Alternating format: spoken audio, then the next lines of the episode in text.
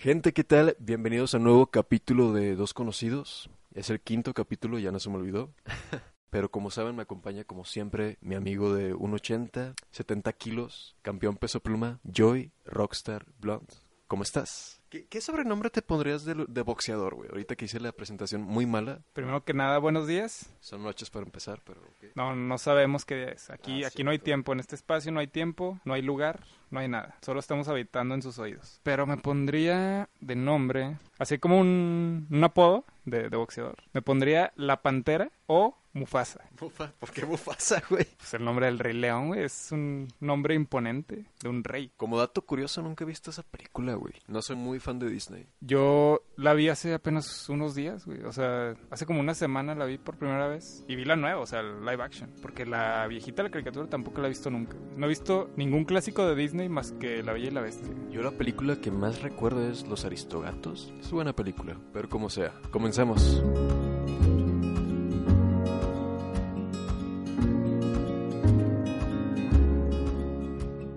No, pues qué chingón, güey. Me cortaste, apenas te iba a platicar del Rey León. Era parte de la introducción, güey, cortar, tú sabes. Bueno, bueno, te iba a contar del Rey León, güey, que apenas la vi. Vi la nueva versión, así que no me interesa si cambió en algo de la viejita, aunque creo que Disney lo que hace con sus remakes, estos que está haciendo es irse frame por frame, ¿no? Pero ya con gente normal, gente real más bien. Pues no sé, hay gente muy intensa con eso cuando el punto de Disney es entretener, no es como vas a volver a ver lo mismo pero en HD. Sí, fíjate, he visto de nuevas, en estas nuevas versiones, la de Aladdin y la del Rey León. La de Aladdin esto, está buena.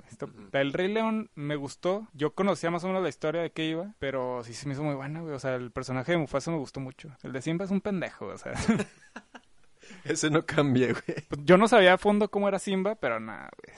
Es un hippie, güey, que se va al retiro y regresa, pero no, el personaje chido es, es Mufasa, güey. Pero cantan y todo y bailan o qué hacen de diferente. No, me imagino que la caricatura también era musical, ¿no? Aquí es musical, no sé si en la viejita también, pero sí, sí cantan. Yo no tengo mucho problema con que haya partes en donde canten. La verdad sí podría decir que me gustó. Lo único que sabía era que estaba basada en Hamlet de Shakespeare. Al igual que Sons of Anarchy, que igual aquí no fue muy popular, pero si viste Fox o si eres más de series gringas, pues te tocó verlo, güey.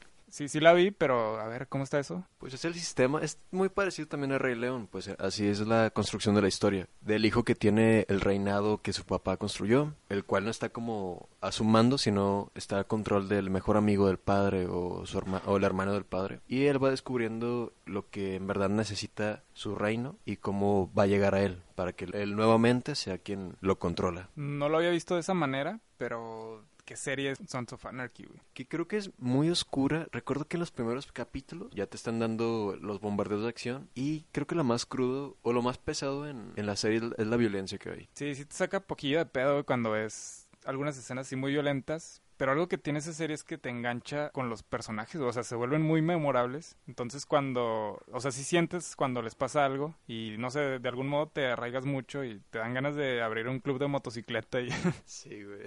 Comprarte una moto, güey, Harley.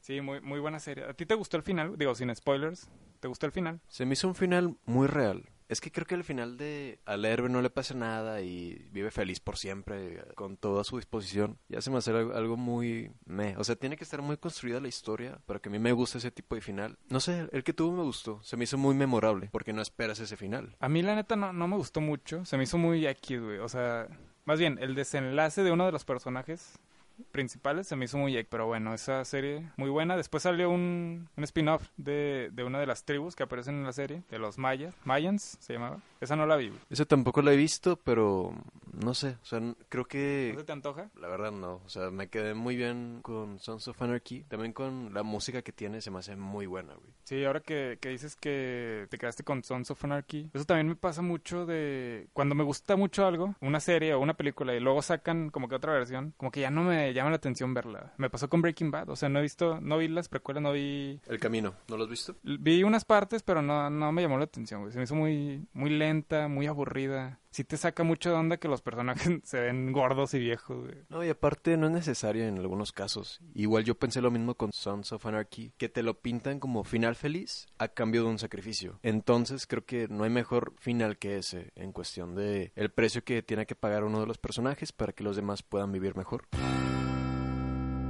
Antes de iniciar el, el podcast, hablábamos de las redes sociales y cómo se han transformado. En este caso, específicamente hablábamos de Twitter de lo que es actualmente. Porque yo lo recuerdo mucho, o bueno, lo que yo seguía en Twitter era güeyes como tweets y ese tipo de cosas. No los que buscaban la aprobación de las mujeres de ponerles cosas lindas, sino una variedad. Y aparte creo que hasta las indirectas tenían más coco que ahorita, güey. Sí, yo también llegué más o menos en esa época a, a Twitter y la verdad ya le he ido perdiendo el gusto, ya no me gusta mucho. Siento que ya uno mismo se limita en, en, lo que va a poner. Como que en esas épocas que tú te refieres era como más libre, ¿no? O sea, nadie juzgaba lo que los demás ponían. Ahora todo es ataques y cacería de brujas y demás. No, aparte los personajes que pues son bien básicos como, no sé, te puedo decir cualquier nombre, el nombre genérico que quieras de algo que se hizo viral. Ya busca la aprobación de los desmadrosos, de las chicas. Y no, creo que tienes que tuitear lo que piensas, o sea, y no copiar y pegar. Y también me da risa eso, que les molesta tanto que, que alguien les copie los tweets. Sí, bueno, eso de robar tweets creo que siempre ha estado. La verdad, yo nunca me enganché con cuentas parodia y ese tipo de cosas. Más bien yo lo usaba para, como para desahogo, pero siento que en esas épocas estaba más a gusto haciéndolo. Ahora ya no tanto. Me limito demasiado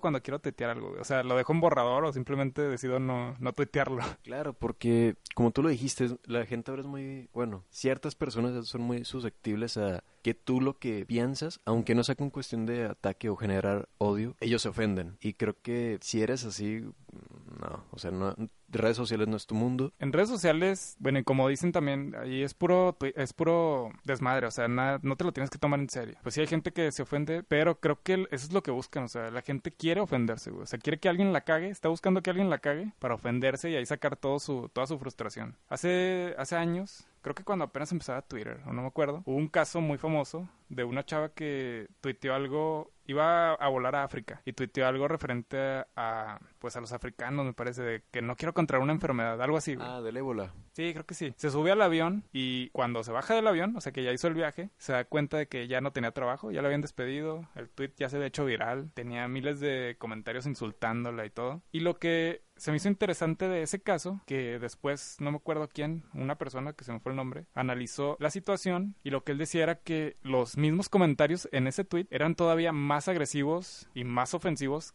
que el tweet mismo de ella, güey. O sea, la gente se siente con el derecho de poder ser cruel y de insultarte solo porque tú la cagaste, güey. O sea, no sé, es como esa doble moral de te voy a desear la muerte porque ofendiste a alguien, güey. O sea, es todavía más peor lo que tú estás diciendo. No, aparte el contenido basura de abrir hilos pero de chismes, de, no sé, controversia de, de famosos y relaciones se me hace muy innecesario. Es como, neta tienes tanto tiempo libre para leer la vida privada de alguien más, güey. Fíjate que en ese, en ese tipo de cosas yo no tengo problema. Digo, creo que también, pues, ¿para qué quieres la red social? Pues, o sea, digo, no está mal distraerte un rato y estar ocioso. Creo que es buscar un equilibrio y no meterte con los demás. Sí, ahora cada vez se usan como herramienta de trabajo para informarte, que igual creo que a veces desinforman más de, de lo que informan, pero es llevártela tranquilo, o sea, las quieres para divertirte, diviértete, para informarte o lo que quieras, Digo, sin meterte con los demás y ya. Y también Twitter creo que de las redes sociales que hay es la, es la, que mejor se presta para mostrar quién eres en realidad o cómo te sientes actualmente porque no vas a encontrar una foto en Instagram de alguien más que ponga, ah, me siento muy mal este día o este día me fue fatal en todo, güey. Sí, Instagram es la más irreal de las redes sociales, aunque ahorita es la que está pegando más. Pero en Twitter yo tampoco diría que es la más real, güey, porque puede ser que nada más recurras a ella cuando te sientes triste o cuando te sientes feliz. Digo que las redes sociales bajo ninguna circunstancia deberían de ser parámetro para conocer a alguien. Ah, claro, pero en Twitter, aunque se conoces ese matiz de la persona de, ah, hoy le fue mal o hoy tuvo un mal día, güey. Cuando en Instagram creo que rara vez pones eso, güey. Sí, definitivo. En Twitter encuentras mejores maneras de expresarte. Yo lo decía encaminado también a, ya ves que hay empresas que, pues no es requisito, pero que revisan a sus empleados o a sus prospectos en redes sociales. A mí eso se me hace pésimo, güey. O sea, no te puedes basar en las redes sociales de alguien para saber quién es, porque, como dije, no es un parámetro. Claro, no es un buen parámetro para juzgar porque tal vez a ti te gusta mostrar que eres fiestero y ese tipo de cosas y eso no significa que seas un mal trabajador o una mala persona. Aparte en internet todos estamos en desventaja porque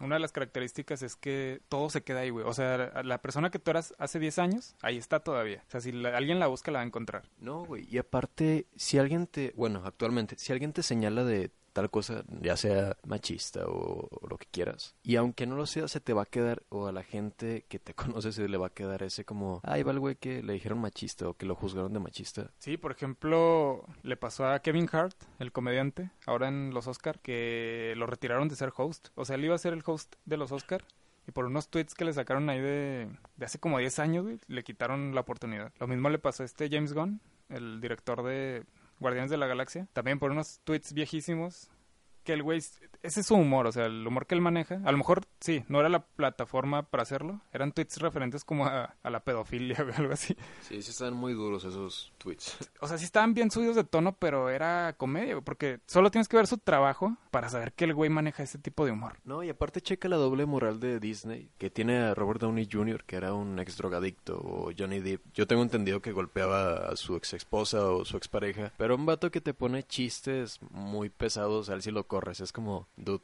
¿qué onda? Digo que al final hasta le fue mejor a James Gunn porque se quedó con el proyecto de, de Escuadrón Suicida 2 y pues ya volvió otra vez a Guardianes de la Galaxia. Pero es eso a lo que voy, o sea, a lo mejor ese tipo de cosas no te definen a la persona que eres ahora. Porque digo, hace 10 años, hace 15 años, había cosas que nos parecían normales o graciosas, que ahora, pues como han cambiado los tiempos, ya no. Eso es a lo que voy, que no deberíamos sea, que tendríamos que olvidar y no porque una persona haya sido, haya tenido ese comportamiento, esas creencias hace años, quiere decir que ahora tenga que ser juzgado por esos, entre comillas, crímenes. Y por eso te digo que es la desventaja de, de las redes sociales, que todo se queda ahí. Yo el consejo que daría, como tú lo dijiste, porque todo se queda ahí, es no publiques todo lo que pienses. Aunque te parezca chistoso, aunque sea tu forma de ver, piensen que siempre va a haber alguien que se va a ofender, que es muy probable que se atreva a atacarte con eso y te puedas perder de, de relaciones, de algún trabajo, que sí es triste que te juzguen por eso, porque eso no te define tal cual, güey. No, yo al contrario, creo que mi consejo sería totalmente lo contrario. O sea, tú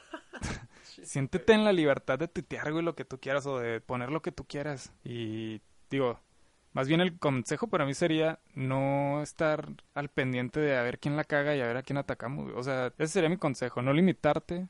Porque yo incluso a veces lo hago. Yo no me limito en, en Twitter, por ejemplo. O sea, si tengo una opinión, por más densa que sea, la voy a dar. Que me saquen tweets viejos así, no tendría ningún problema. Bueno, pero te mides con el nivel como de prudencia, obviamente. No vas a poner algo muy denso, sí, güey. No, digo, trato de no meterme con nadie, pero no me mido en la intensidad de, de mis opiniones. O sea, a veces que en el momento pones algo así bien, bien cabrón y ahí lo dejo. O sea, no, no, si yo no me gusta eso, o sea, que la gente juzgue a los demás, no tengo por qué darles la razón, güey, o por qué rendirme ante ellos. Creo que tomando lo que dijiste, mi consejo ya sería otro, sería postea con prudencia. Hablando de otra red social, ¿qué piensas de Facebook, güey? Pues Facebook se, creo que Facebook se ha ido transformando en puro tráfico de memes, que se ha hecho ya como un, una habilidad, ¿no? O sea, yo cada vez veo más gente que, que va, que comparte todos los días memes y siempre me surge esta duda, güey. A todos esos compartidores de memes. ¿Qué hacen con su tiempo libre? güey? No, no, no, o sea, en su manera de catar los memes, cu- ¿cuáles son sus criterios de calidad? O sea, ven este meme y dicen, ah, da risa, lo voy a compartir, o me identifico, lo voy a compartir, o cuáles son sus criterios de, de compartir. Siempre he tenido esa duda, güey, porque comparten un chingo de cosas y yo digo, ¿se identifican con todas? ¿O nada más porque les dan risa, les da risa a todas?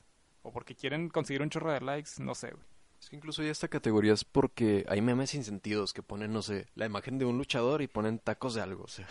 Entonces, si están, no sé, muy raros, güey. Sí, güey, ya es un humor bien, pero que lo hemos, lo hemos ido a... Muy distorsionado, güey. Sí, pero lo hemos ido adoptando, ¿no, güey? O sea, Ah, sí, güey. si lo ves hace años dirás, güey, ¿eso qué? O sea, es tan absurdo que ya lo entendemos, güey. O sea, ya nos da risa.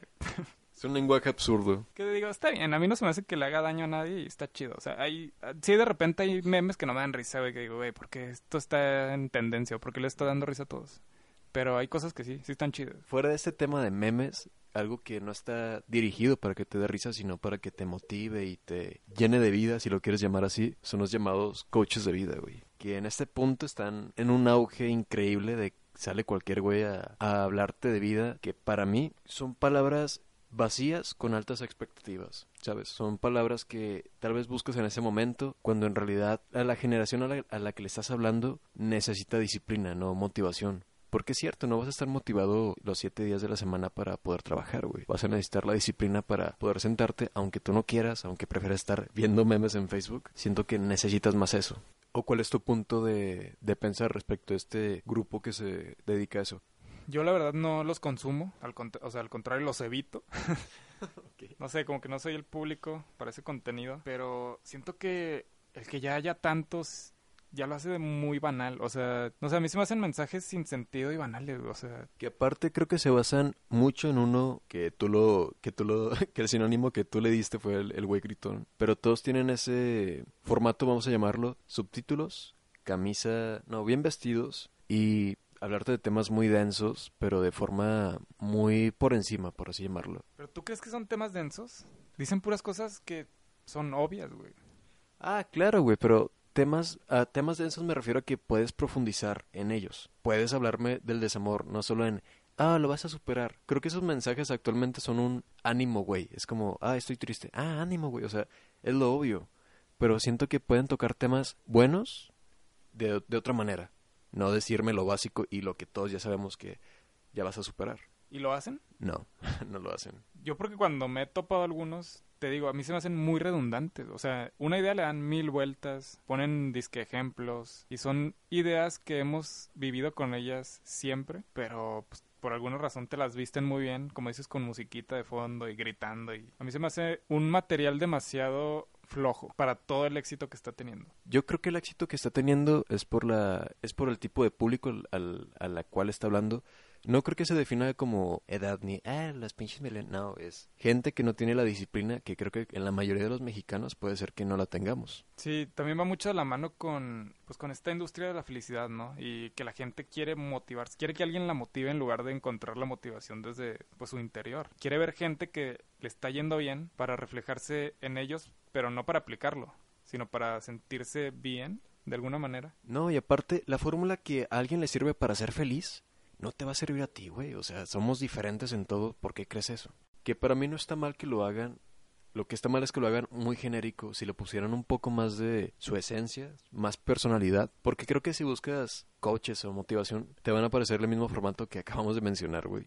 No sé, no sé, es que a mí en general no se me hace algo muy sano tener un coach de vida. De entrada, no sé si, la, si todos tienen algún tipo de, especialización en psicología. Hablando de los coaches de vida, o sea, no, no tanto el güey que te habla ahí en Facebook y te dice palabras motivacionales.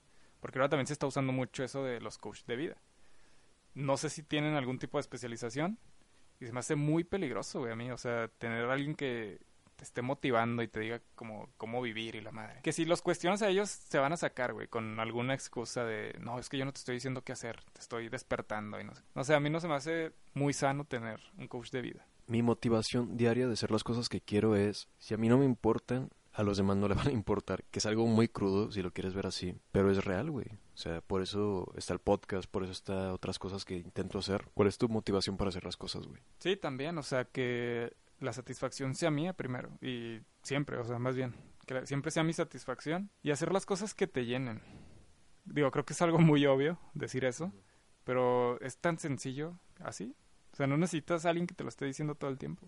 No, y aparte es muy obvio cuando alguien hace las cosas por seguidores, por fama, o porque en verdad busca ayudar a alguien, busca compartir un punto de vida que él cree verdaderamente que esto va a ayudar a mejorar no solo mi vida, sino la de alguien más. Sí, o sea, sí se nota que es un modelo de negocio, eso es definitivo.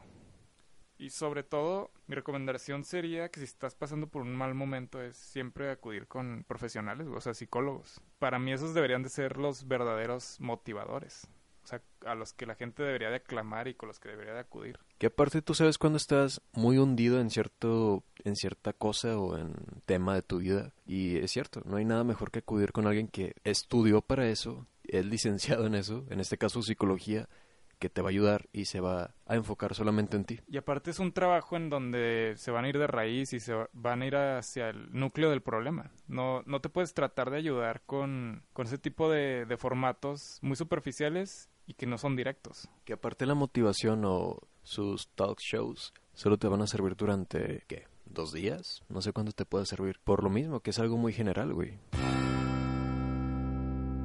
Este tema está un poco relacionado con de los coches de vida, que es un tema que suelen tocar, que es la zona de confort, que es el cómo salir de ella y ser alguien proactivo en todo lo que hagas, que para mí la zona de confort irónicamente me causa más ansiedad que los cambios, güey, porque sé que aunque sea un cambio me va a ofrecer una retroalimentación y un crecimiento y la zona de confort no, es algo es un punto muerto para mí, que me siento cómodo, la verdad no estoy molesto en eso, pero esa ansiedad de no poder recibir algo por mi esfuerzo, eh, creo que es eso, que no me esfuerzo totalmente, que mi conciencia me está torturando con un pudiste haber hecho más este día, güey. ¿Y no crees que el que tú te provoque ansiedad de estar en una zona de confort sea por la, la, satanización que se le ha hecho últimamente a la zona de confort, porque últimamente he notado que se le relaciona mucho con la mediocridad, con el no te estás moviendo, cuando no necesariamente es eso, o sea, se supone como su nombre lo dice que estás bien. Bueno, en mi caso siempre estoy siempre he estado acostumbrado a hacer algo, aunque sea, no sé, algo mío, un pasatiempo, pasar el tiempo con alguien. Entonces, sí, para mí sí es muy raro como estar descansando así muchos días seguidos, que no me molesta, pero te digo, esa conciencia que sí de repente pasa, que no sé, bueno, en mi caso no me pasa eso, que lo satanicé de, ah, tienes que ser proactivo siempre y tienes que estar creando y siendo creativo, no. Pues yo creo que el hambre, refiriéndome al buscar algo más, se da solo, o sea, no tampoco creo que lo tengas que forzar. Y digo, no está mal a veces detenerte, sentirte satisfecho con lo que tienes y esperar a ver qué pase, o sea, Sí, exacto, tener esos días de, descanso, de disfrutar lo que cosechaste durante tu época de, de, trabajo y ya, descansar un par de días. Sí, incluso me pasó cuando salí de universidad que tenía ese ritmo tan acelerado de hacer la tesis y todo ese tema, que cuando salí es un freno total y no estaba como acostumbrado a tomarme esos días para disfrutar lo, lo que he avanzado, lo que tengo. Pues se me hace muy normal tener ese tipo de sensaciones después de una excesiva carga de trabajo y luego ya no tener nada, el sentir la urgencia de de, buscar un trabajo o de hacer algo más. Y creo que es sano detenerte, quitar el pie del acelerador y preguntarte qué quieres. Creo que mucha gente evita esa pregunta, o sea, preguntarse a sí mismo qué es lo que quiero. Y por esa obligación de, de buscar un trabajo, que digo, a veces se entiende, por la necesidad. No sé, si pudieras también darte el tiempo de, de, preguntarte qué es lo que quieres hacer y qué te hace feliz, creo que al final podrías capitalizarlo mejor que el simplemente ir con la corriente y agarrar lo que sea, que en el futuro a lo mejor te puede traer más problemas. Ahorita que mencionabas de que está muy satanizado por descansar en tu zona de confort, creo que está más juzgado el aspecto de cuánto aguanta una persona que tiene que soportar todo si no eres débil, sino porque nos tocó, bueno, me tocó ver que hay personas que, bueno, en la carga de tesis que no lo aguantan totalmente, que se rompen el, no sé, a mitad del curso o a mitad del trayecto. Y es normal, creo. Y no deben de ser juzgados como alguien que no puede con la carga. Sí, va mucho de la mano con todo lo que hemos hablado. O sea, el poder interiorizar todas tus emociones, todo lo que sientes y empezar a conocerte. O sea, hacer que sea válido el a veces no poder, el sentirte rendido y si lo interiorizas podrías conseguir la, la solución o más la fuerza que necesitas para seguir. Que ese siempre sería mi consejo. O sea, por más oscuro que esté el panorama, hay que seguir ahí y se va a ir aclarando. Mi consejo sería Aldo si te gusta a ti. Creo que es el primer parámetro que debes tomar para saber si vas por el camino correcto, porque sí, a todos nos encantaría saber si lo que hacemos actualmente en cinco años nos va a ayudar, nos va a ayudar a poder progresar o lo que quieras, pero lo único que tienes para juzgar si vas en buen camino es hacerlo si verdaderamente te gusta y te nace hacerlo. Y con esto hemos llegado al final del episodio. Creo que fue uno más, más profundo que los anteriores. No, no tocamos tantos temas del entretenimiento, pero se me hizo agradable. Sí, son temas que todos vivimos por actualmente estar en, redes sociales o vivirlos en algún punto de tu vida. Así es, y bueno, como todos los episodios, les pedimos que lo compartan, que lo escuchen, que nos hagan llegar todas sus sugerencias, quejas, si les gustó o no les gustó y ese tipo de cosas. Así es, agradecemos esto, así que nada, nos vemos. Hasta la próxima. Now I'm shaking, drinking all this coffee. These last few weeks have been exhausting. I'm lost in my imagination. And there's one